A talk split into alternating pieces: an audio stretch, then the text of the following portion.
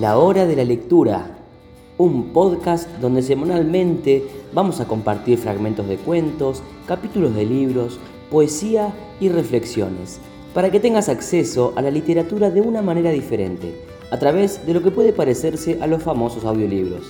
Mi nombre es Gino Carnevale y te invito a compartir conmigo la literatura que más disfruto leer.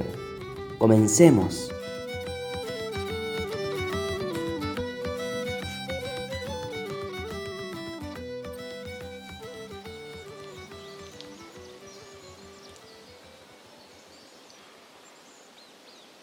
Bienvenidos una vez más a un nuevo episodio de la hora de la lectura, el podcast donde semana a semana estamos compartiendo un ciclo de lectura de literatura de Tolkien.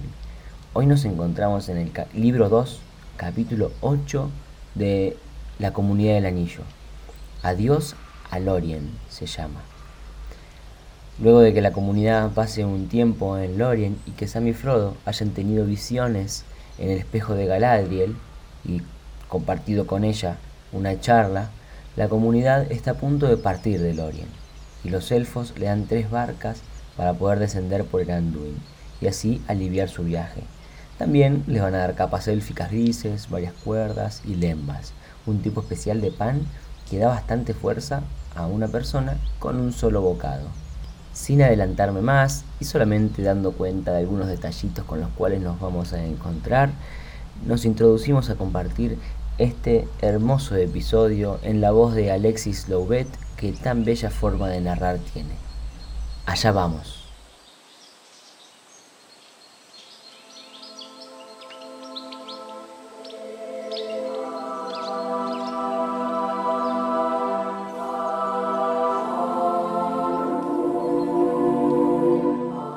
El Señor de los Anillos de J.R.R. Tolkien.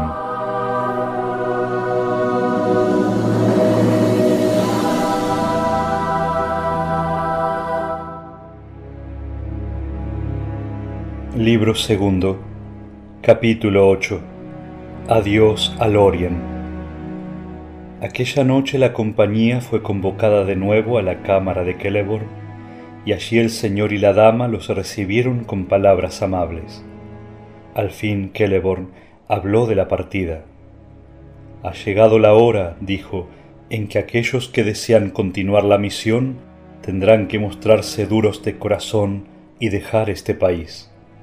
Aquellos que no quieran ir más adelante pueden permanecer aquí durante un tiempo, pero se queden o se vayan, nadie estará seguro de tener paz, pues hemos llegado al borde del precipicio del destino Aquellos que así lo deseen podrán esperar aquí a la hora en que los caminos del mundo se abran de nuevo para todos o a que sean convocados en una última instancia en auxilio del Orien. Podrán entonces volver a sus propias tierras o marchar al largo descanso de quienes caen en la batalla. Hubo un silencio.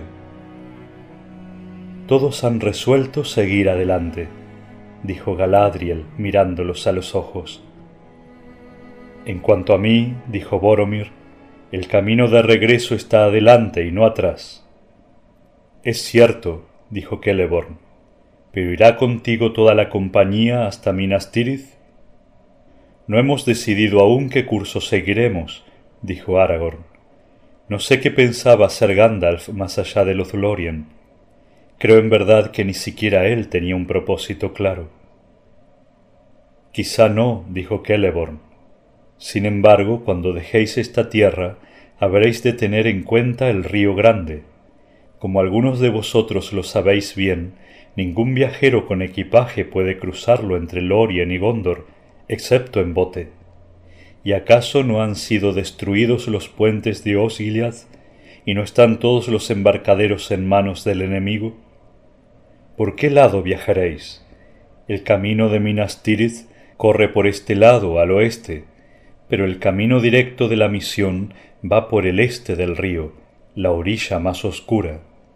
¿Qué orilla seguiréis? Si mi consejo vale de algo, yo elegiría la orilla occidental, el camino a Minas Tirith, respondió Boromir pero no soy yo el jefe de la compañía. Los otros no dijeron nada, y Aragorn parecía indeciso y preocupado. Ya veo que todavía no sabéis qué hacer, dijo Celeborn. No me corresponde elegir por vosotros, pero os ayudaré en lo que pueda. Hay entre vosotros algunos capaces de manejar una embarcación. Légolas, cuya gente conoce el rápido río del bosque, y Boromir de Gondor, y Aragorn el viajero. ¡Y un hobbit! Gritó Merry. No todos nosotros pensamos que los botes son caballos salvajes. Mi gente vive a orillas del Brandivino. Muy bien, dijo Celeborn. Entonces proveeré de embarcaciones a la compañía.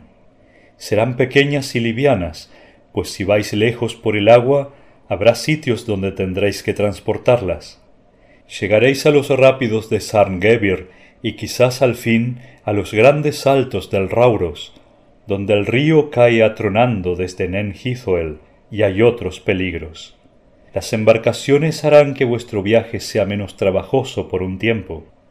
Sin embargo, no os aconsejarán. Al fin tendréis que dejarlas, a ellas y al río, y marchar hacia el oeste o el este. Aragorn agradeció a Celeborn repetidas veces. La noticia de los botes lo tranquilizó, pues durante unos días no sería necesario decidir el curso. Los otros parecían también más esperanzados. Cualesquiera que fuesen los peligros que los esperaban allá adelante, parecía mejor ir a encontrarlos navegando el ancho Anduin aguas abajo que caminar trabajosamente con las espaldas dobladas. Solo Sam titubeaba. Él, por lo menos, seguía pensando que los botes eran tan malos como los caballos salvajes y quizá aún peores, y no todos los peligros a los que habían sobrevivido le habían probado lo contrario. Todo estará preparado para vosotros y os esperará en el puerto antes del mediodía, dijo Celeborn. Os enviaré a mi gente en la mañana para que os ayude en los preparativos del viaje. Ahora os desearemos a todos buenas noches y un sueño tranquilo. Buenas noches, amigos míos, dijo Galadriel. Dormid en paz. No os preocupéis demasiado esta noche pensando en el camino, pues los caminos que seguiréis todos vosotros ya se extienden quizá a vuestros pies, aunque no los veáis aún. Buenas noches. La compañía se despidió y regresó al pabellón. Legolas fue con ellos, pues esta era la última noche que pasarían en Lothlórien, y a pesar de las palabras de Galadriel, deseaban estar todos juntos y discutir los pormenores del viaje. Durante largo tiempo hablaron de lo que harían y cómo llevarían a cabo la misión que concernía al anillo. Pero no llegaron a ninguna decisión. Era obvio que la mayoría deseaba ir primero a Minas Tirith, y escapar así al menos por un tiempo al terror del enemigo. Estaban dispuestos a seguir a un guía hasta la otra orilla y aun entrar en las sombras de Mordor, pero Frodo callaba y Aragorn vacilaba todavía. El plan de Aragorn, mientras Gandalf estaba aún con ellos, había sido ir con Boromir y ayudar a la liberación de Gondor, pues creía que el mensaje del sueño era un mandato, y que había llegado al fin la hora en que el heredero de Elendil aparecería para luchar contra el dominio de Sauron. Pero en Moria había tenido que tomar la carga de Gandalf, y sabía que ahora no podía dejar de lado el anillo si Frodo se negaba a ir con Boromir. Y sin embargo, ¿de qué modo podría él o cualquier otro de la compañía ayudar a Frodo, salvo acompañándolo a ciegas en la oscuridad? Iré a Minas Tirith solo si fuera necesario, pues es mi deber, dijo Boromir, y luego cayó un rato, sentado y con los ojos clavados en Frodo, como si tratara de leer los pensamientos del mediano. Al fin retomó la palabra, como discutiendo consigo mismo. Si sólo te propones destruir el anillo, dijo, la guerra y las armas no servirán de mucho, y los hombres de Minas Tirith no podrán ayudarte. Pero si deseas destruir el poder armado del Señor Oscuro, sería una locura entrar sin fuerzas en esos dominios y una locura sacrificar Se interrumpió de pronto como si hubiese advertido que estaba pensando en voz alta. Sería una locura sacrificar vidas, quiero decir, concluyó. Se trata de elegir entre defender una plaza fortificada y marchar directamente hacia la muerte. Al menos así es como yo lo veo. Frodo notó algo nuevo y extraño en los ojos de Boromir, y lo miró con atención. Lo que Boromir acababa de decir no era lo que él pensaba, evidentemente. Sería una locura sacrificar ¿qué? el anillo del poder. Boromir había dicho algo parecido en el concilio, aunque había aceptado entonces la corrección de Elrond.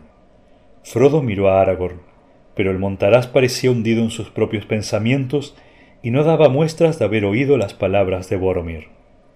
Y así terminó la discusión. Merry y Pippin ya estaban dormidos y Sam cabeceaba. La noche envejecía.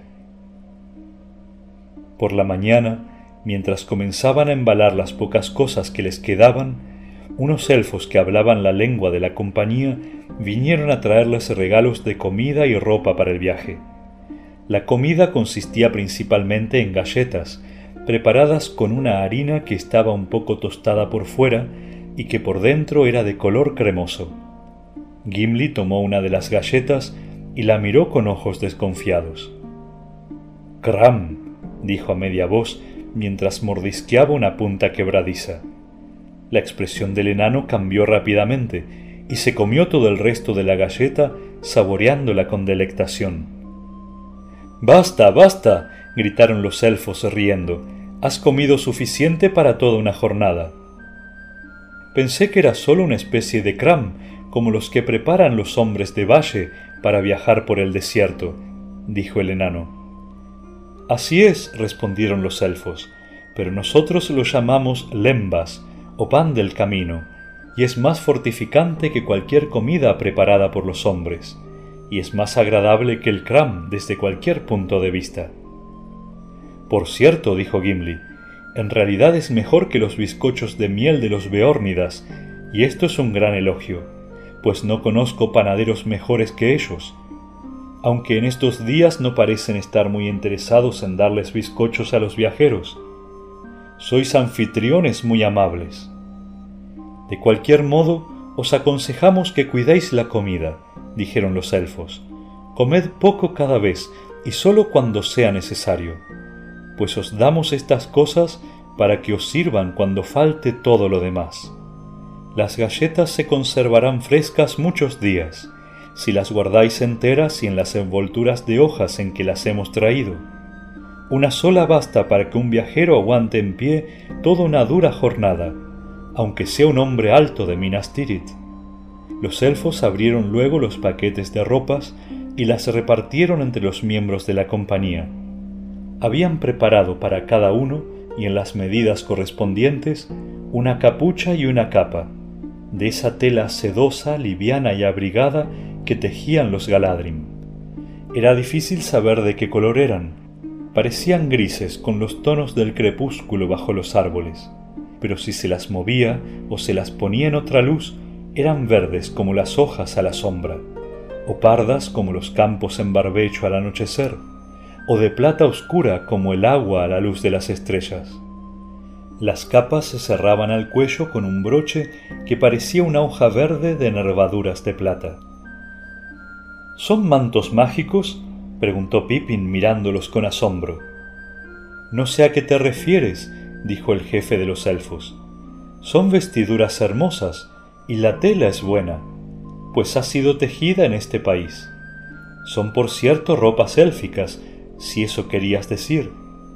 Hoja y rama, agua y piedra, tienen el color y la belleza de todas esas cosas que amamos a la luz del crepúsculo en Lorien, pues en todo lo que hacemos ponemos el pensamiento de todo lo que amamos. Sin embargo son ropas, no armaduras, y no pararán ni la flecha ni la espada. Pero serán muy útiles, son livianas para llevar, abrigadas o frescas, de acuerdo con las necesidades del momento, y os ayudarán además a manteneros ocultos de miradas indiscretas, ya caminéis entre piedras o entre árboles. La dama os tiene en verdad en gran estima, pues ha sido ella misma y las doncellas que la sirven quienes han tejido esta tela, y nunca hasta ahora habíamos vestido a extranjeros con las ropas de los nuestros. Después de un almuerzo temprano, la compañía se despidió del prado junto a la fuente. Todos sentían un peso en el corazón, pues el sitio era hermoso y había llegado a convertirse en un hogar para ellos, aunque no sabían bien cuántos días y noches habían pasado allí. Se habían detenido un momento a mirar el agua blanca a la luz del sol, cuando Haldir se les acercó cruzando el pasto del claro. Frodo los saludó con alegría. Vengo de las defensas del norte, dijo el elfo y he sido enviado para que os sirva otra vez de guía. En el valle del arroyo sombrío hay vapores y nubes de humo, y las montañas están perturbadas. Hay ruidos en las profundidades de la tierra. Si alguno de vosotros ha pensado en regresar por el norte, no podría cruzar. Pero adelante, vuestro camino va ahora hacia el sur. Caminaron atravesando Caras Galadón, y las sendas verdes estaban desiertas, pero arriba en los árboles se oían muchas voces que murmuraban y cantaban. El grupo marchaba en silencio. Al fin Haldir los llevó cuesta abajo por la pendiente meridional de la colina, y llegaron así de nuevo a la puerta iluminada por faroles y al puente blanco. Y por allí salieron dejando la ciudad de los elfos. Casi enseguida abandonaron la ruta empedrada y tomaron un sendero que se internaba en un bosque espeso de Malorn, y avanzaron serpeando entre bosques ondulantes de sombras de plata, descendiendo siempre al sur y al este hacia las orillas del río. Habían recorrido ya unas diez millas y el mediodía estaba próximo cuando llegaron a una alta pared verde.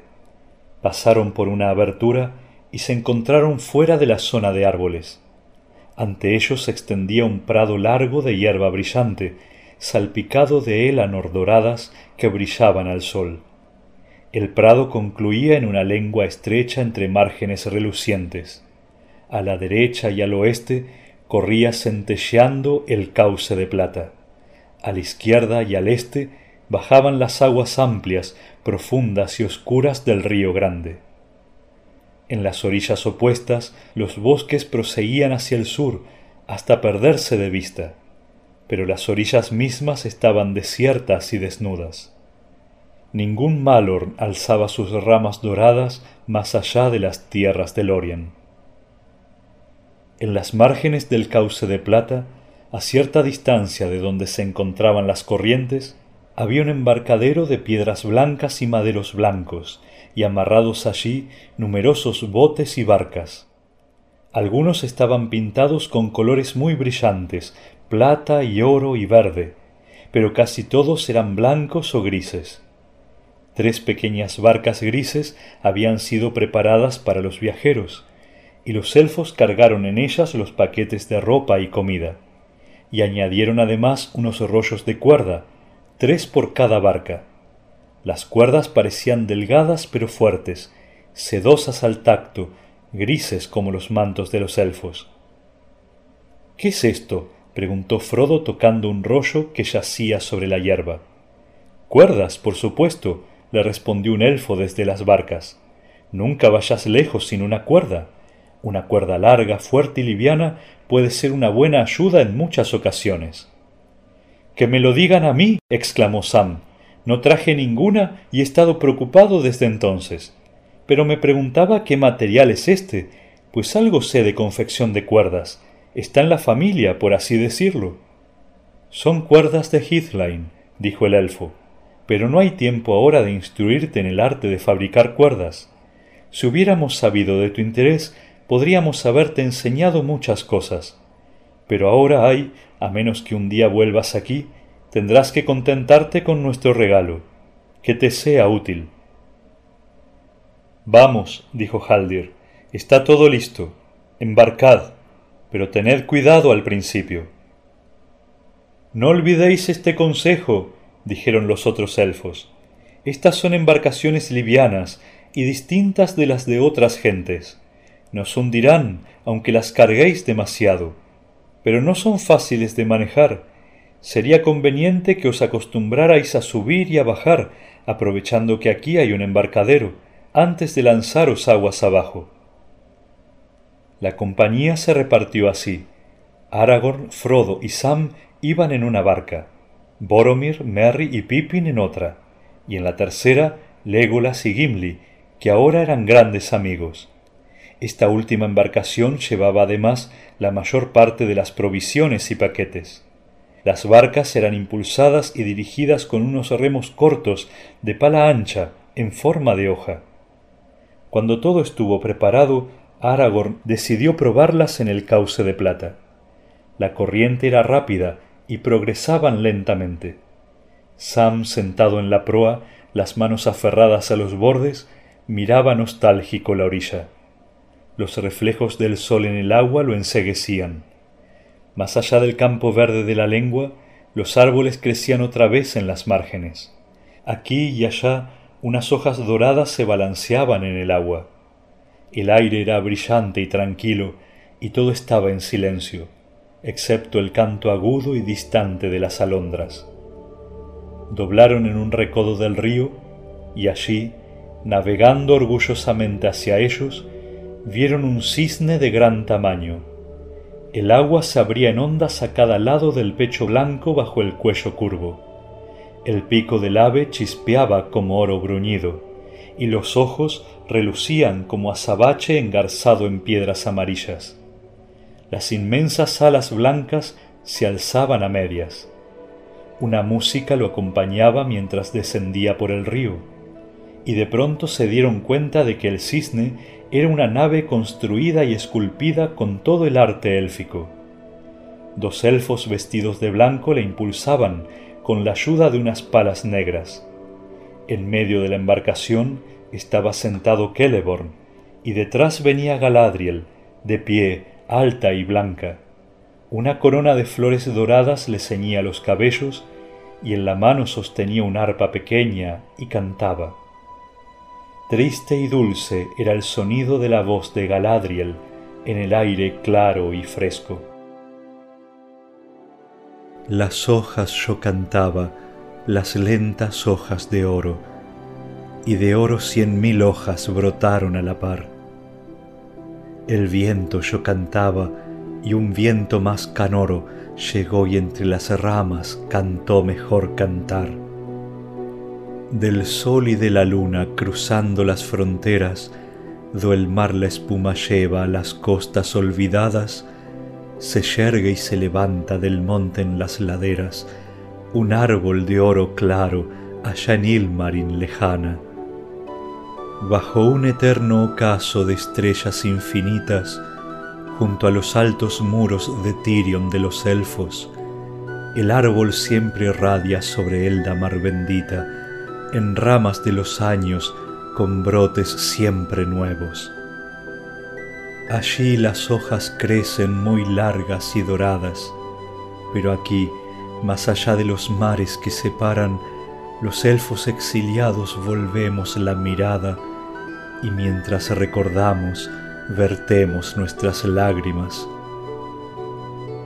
Oh Lorien, el invierno ha llegado hasta tus puertas, el día desnudo y seco se acerca deshojado, las hojas van cayendo a la corriente serena y el río como los años se va siempre alejando.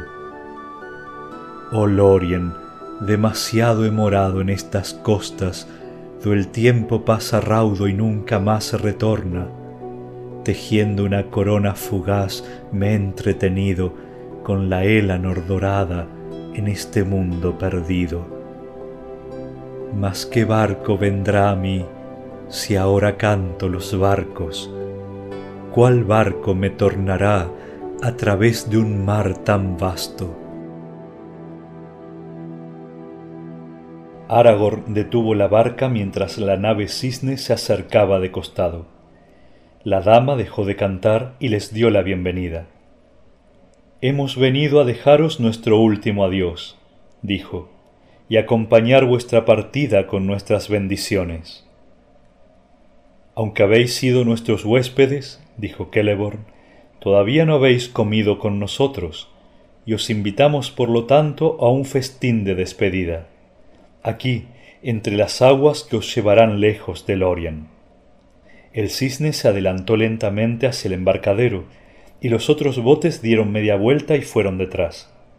Allí en los extremos de Egladil y sobre la hierba verde se celebró el festín de despedida. Pero Frodo comió y bebió poco, atento solo a la belleza de la dama y a su voz. Ya no le parecía ni peligrosa ni terrible, ni poseedora de un poder oculto. La veía ahora como los hombres de tiempos ulteriores vieron alguna vez a los elfos, presentes y sin embargo remotos, una visión animada de aquello que la corriente incesante del tiempo había dejado atrás.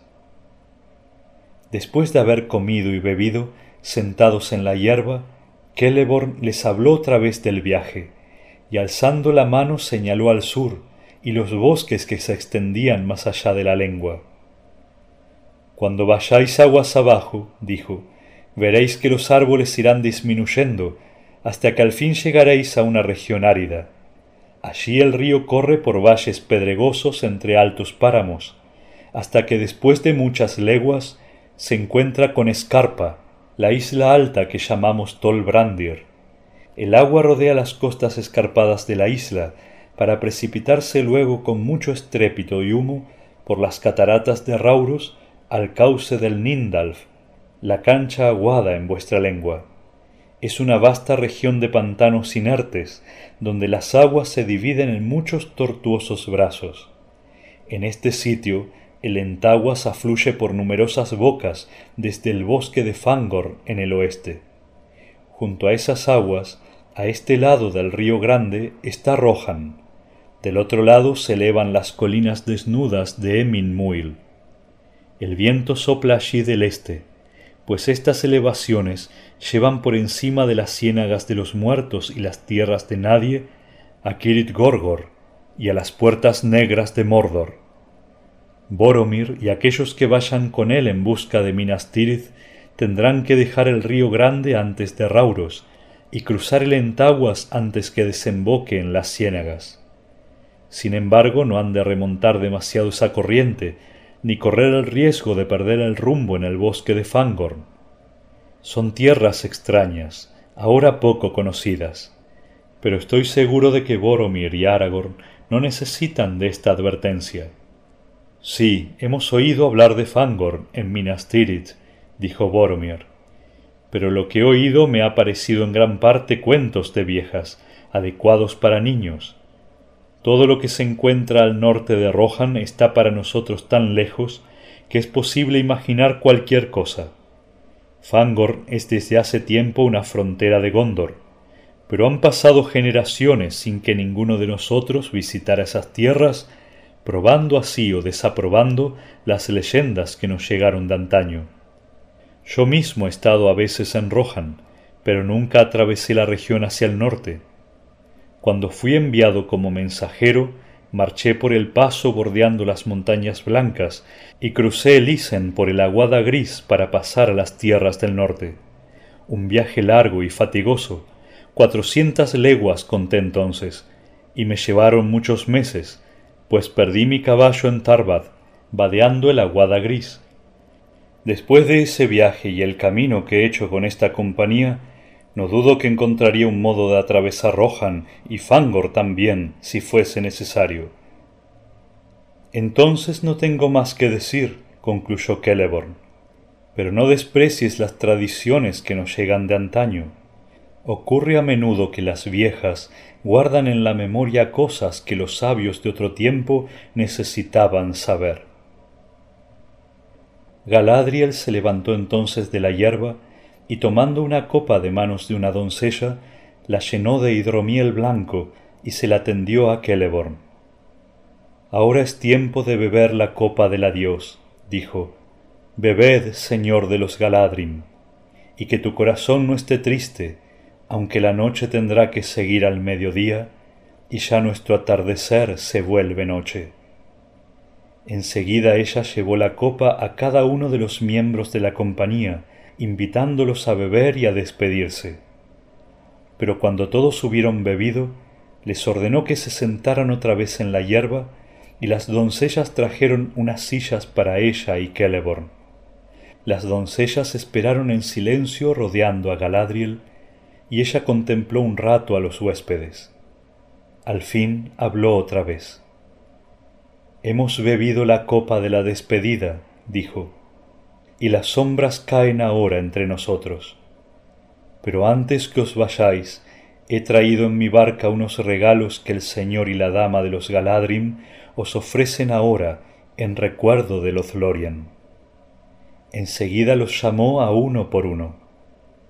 Este es el regalo de Celeborn y Galadriel al guía de vuestra compañía, le dijo a Aragorn, y le dio una vaina que había hecho especialmente para la espada que llevaba el nombre de Andúril y que estaba adornada por flores y hojas entretejidas de oro y plata, y por numerosas gemas dispuestas como runas élficas en las que se leía el nombre y el linaje de la espada.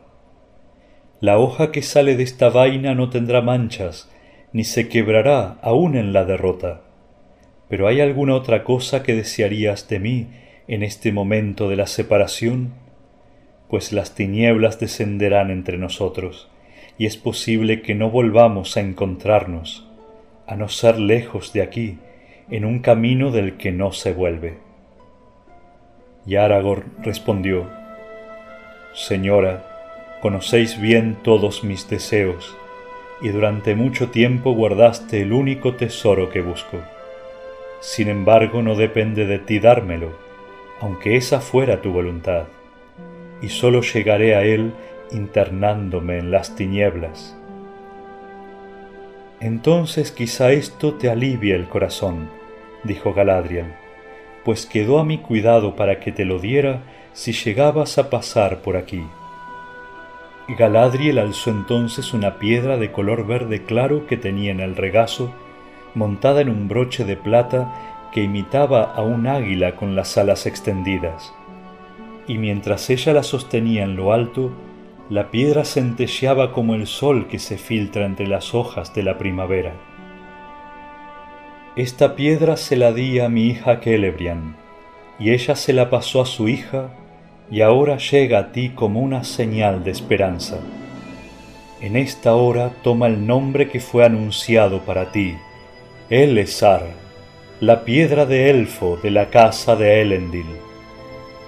Aragorn tomó entonces la piedra y se la puso al pecho, y quienes lo vieron se asombraron mucho, pues no habían notado antes qué alto y majestuoso era, como si se hubiera desprendido del peso de muchos años. Te agradezco los regalos que se me han dado, dijo Aragorn, oh dama de Lorien, de quien descienden Celebrian y Arwen, la estrella de la tarde.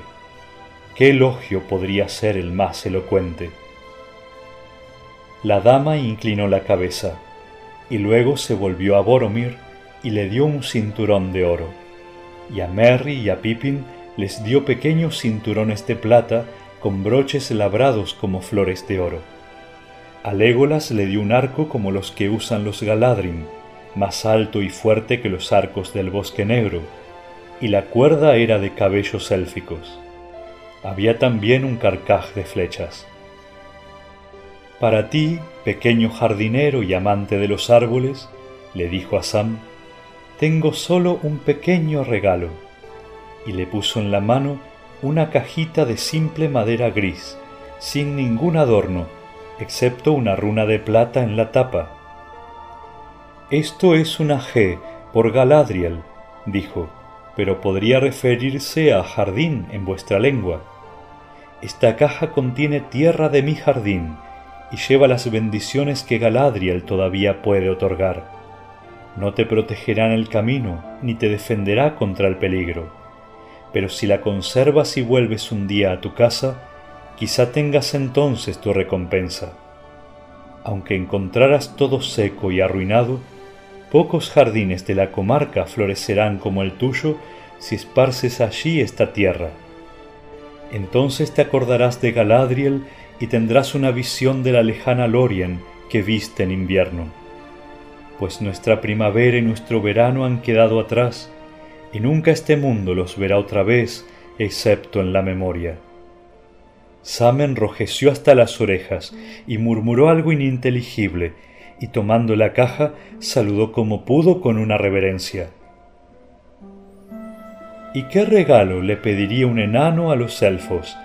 dijo Galadriel volviéndose a Gimli. Ninguno, señora, respondió Gimli. Es suficiente para mí haber visto a la dama de los Galadrim y haber oído tan gentiles palabras. Escuchad vosotros, elfos, dijo la dama mirando a la gente de alrededor, que nadie vuelva a decir que los enanos son codiciosos y antipáticos.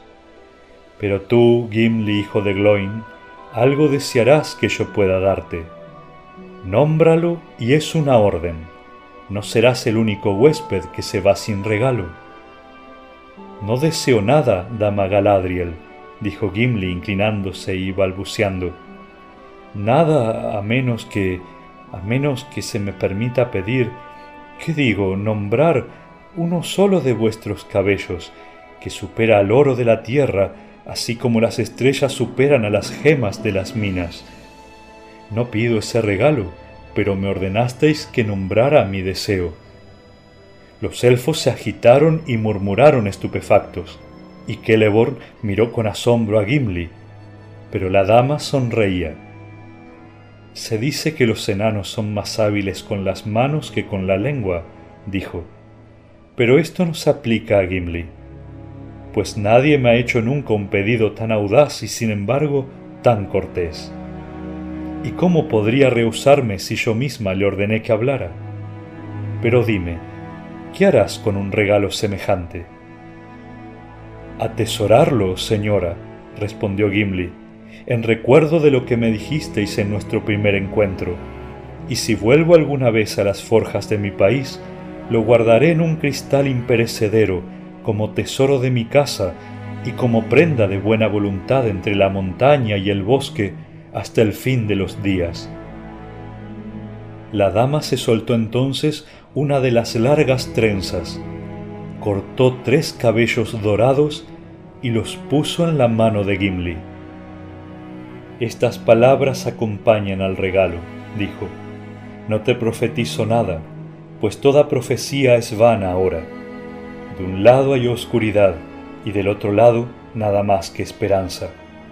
Si la esperanza no falla, yo te digo, Gimli, hijo de Gloin, que el oro te desbordará en las manos, y sin embargo no tendrá ningún poder sobre ti.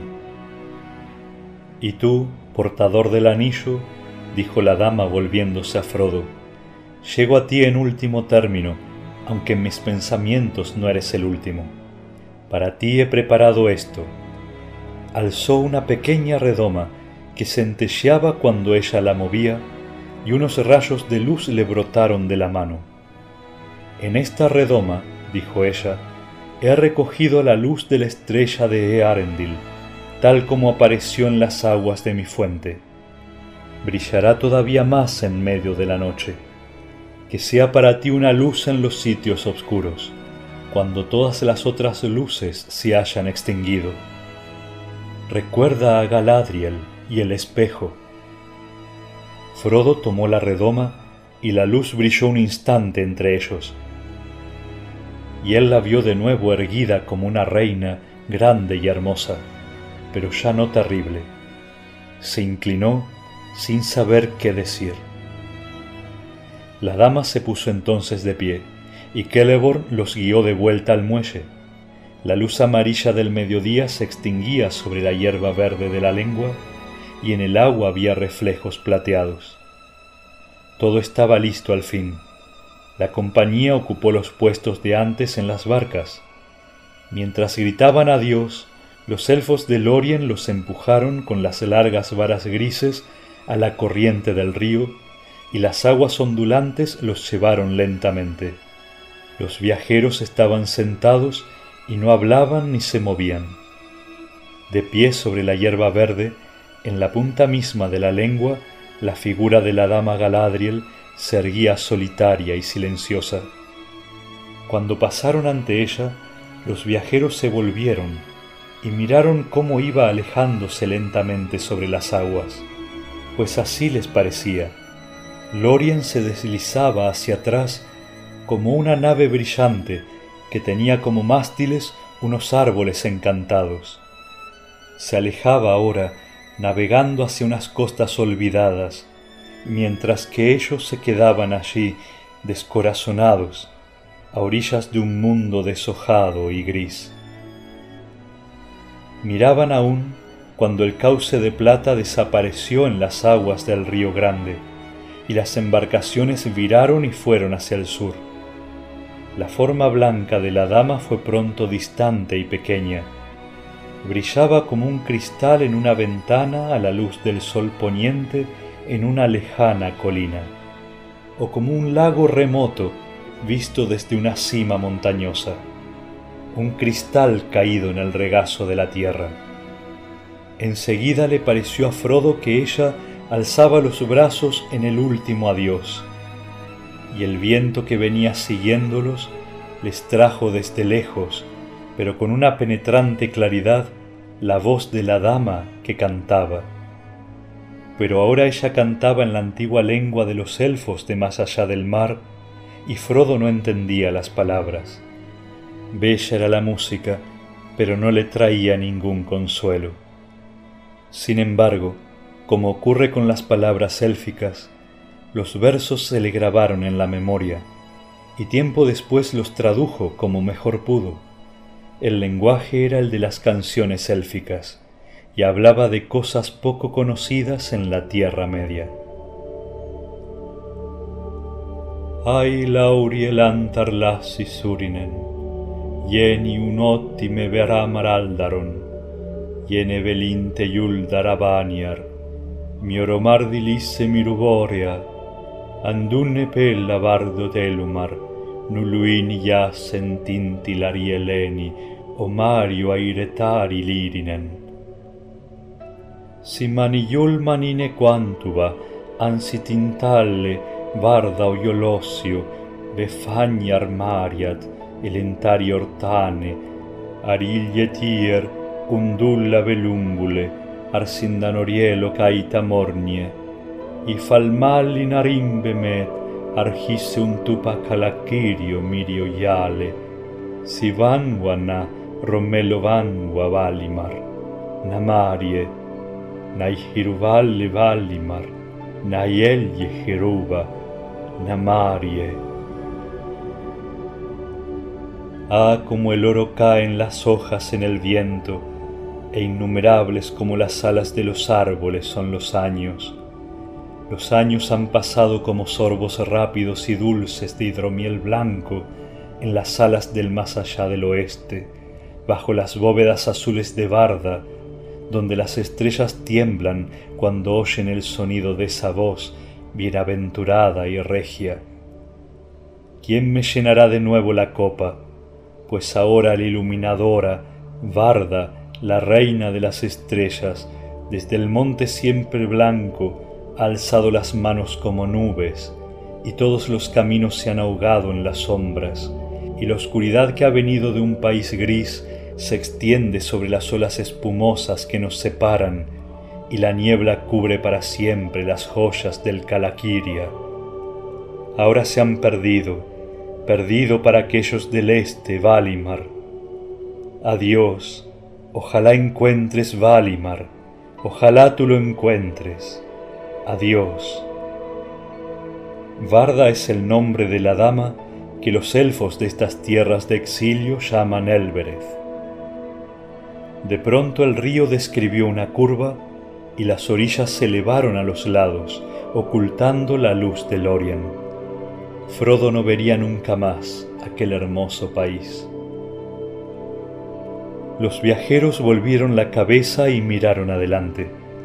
El sol se levantaba ante ellos ensegueciéndolos, y todos tenían lágrimas en los ojos. Gimli sollozaba. Mi última mirada ha sido para aquello que era más hermoso, le dijo a su compañero Legolas. De aquí en adelante a nada llamaré hermoso si no es un regalo de ella. Se llevó la mano al pecho. Dime, Legolas, continuó, ¿cómo me he incorporado a esta misión? Yo ni siquiera sabía dónde estaba el peligro mayor. Elrond decía la verdad cuando anunciaba que no podíamos prever lo que encontraríamos en el camino. El peligro que yo temía era el tormento en la oscuridad, y eso no me retuvo.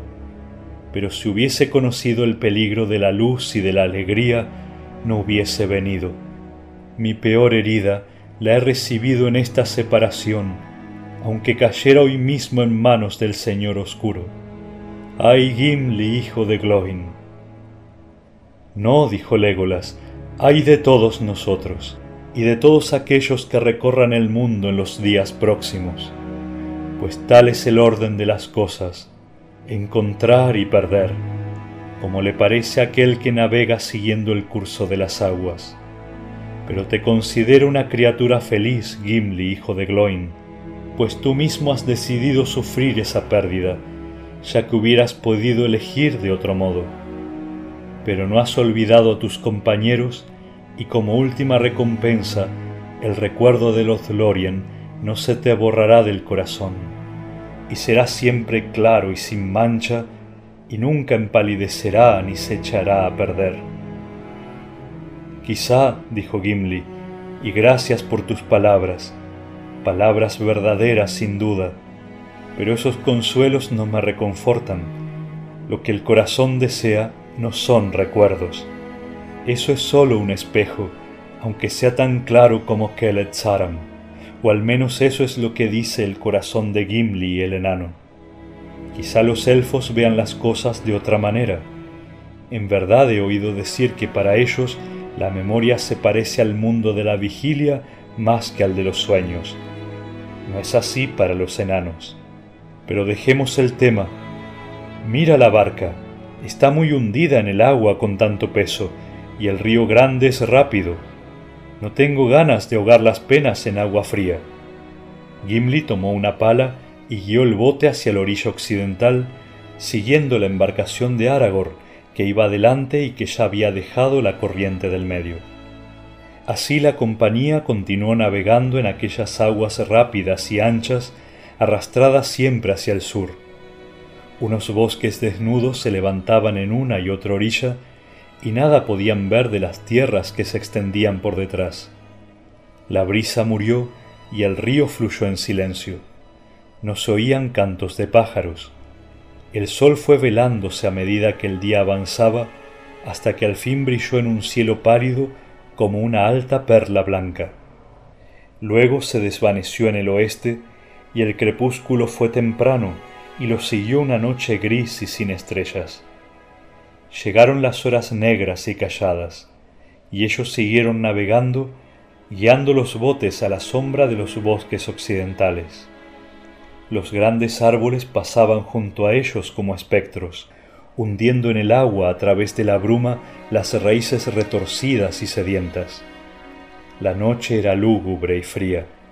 Frodo, inmóvil, escuchaba el débil golpeteo de las aguas en la orilla y los gorgoteos entre las raíces y las maderas flotantes, hasta que al fin sintió que le pesaba la cabeza y cayó en un sueño intranquilo.